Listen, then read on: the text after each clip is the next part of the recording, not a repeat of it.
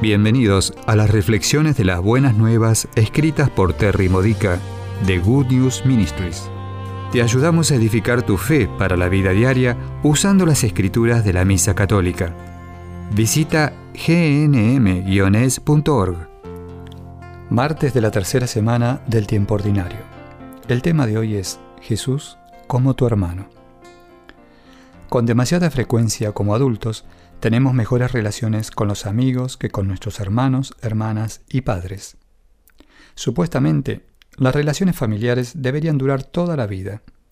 El plan de Dios para el matrimonio y la familia, según el modelo de la Sagrada Familia revelado en toda la Biblia y explicado por la Iglesia Católica, nos capacita para ser una comunidad de amor fiel, aún durante los desacuerdos e incluso a pesar de saber muy bien los defectos de cada uno.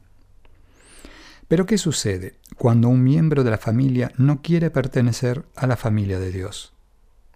Allí es cuando las relaciones se vuelven más difíciles.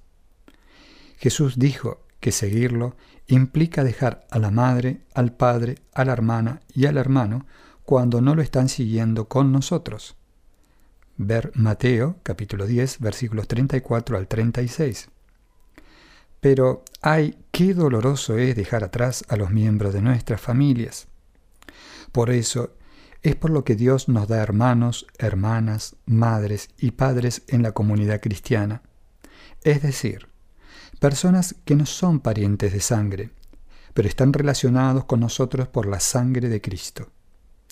Este es el tipo de familia de la que Jesús habla en la lectura del Evangelio de hoy. Dios es nuestro Padre Divino y hacer su voluntad nos une a Él. Todos los que hacen su voluntad están unidos a Él. Por lo tanto, cuando hacemos la voluntad del Padre, estamos unidos a todos los demás miembros de su familia. En la parte superior de la lista de parientes de sangre está nuestro hermano Jesús. Entonces, ¿qué se siente tener a Dios como hermano? Recuerda el mejor momento que has tenido con un familiar terrenal. Recuerda la camaradería, el compañerismo. Recuerda los secretos que compartieron. Recuerda cómo te pudiste relajar en esa relación con la seguridad de que nada podría romper el vínculo. Recuerda cuando jugaban juntos, reían juntos, lloraban juntos, quejándose de lo que fuera injusto y recuerda la compasión que recibiste junto con algunos consejos que te sacaron del mal humor. ¿Le das a Jesús oportunidades diarias para ser un hermano así? ¿Pasas tiempo suficiente a solas con tu hermano para estrechar tu relación con él? ¿Permites que él sea tu compañero más cercano? ¿Compartes tus secretos más íntimos con él? ¿Cuándo fue la última vez que estuviste juguetón con él Lloraste en su hombro y te quejaste con él en lugar de pecar llevando todas tus quejas a todos los demás que quieran escucharte. ¿Te sientas tranquilamente en tu silla de oración el tiempo suficiente para sentir su compasión?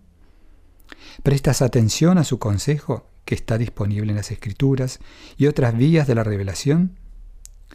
¿Le dices lo que te parece gracioso o tonto para que rían juntos? Este es el verdadero Jesús le gusta ser tu hermano. Ve hoy a divertirte con él. Esta ha sido una reflexión de las buenas nuevas de Good News Ministries, gnm-es.org. Si quieres conocer nuestro ministerio, visita hoy nuestra web. Encontrarás reflexiones para recibir por correo mensaje de texto, retiros en línea, recursos de oración y mucho más para ayudarte a conocer el amor del Padre, para acercarte más a Cristo y ser lleno del Espíritu Santo. Visita hoy gnm-es.org.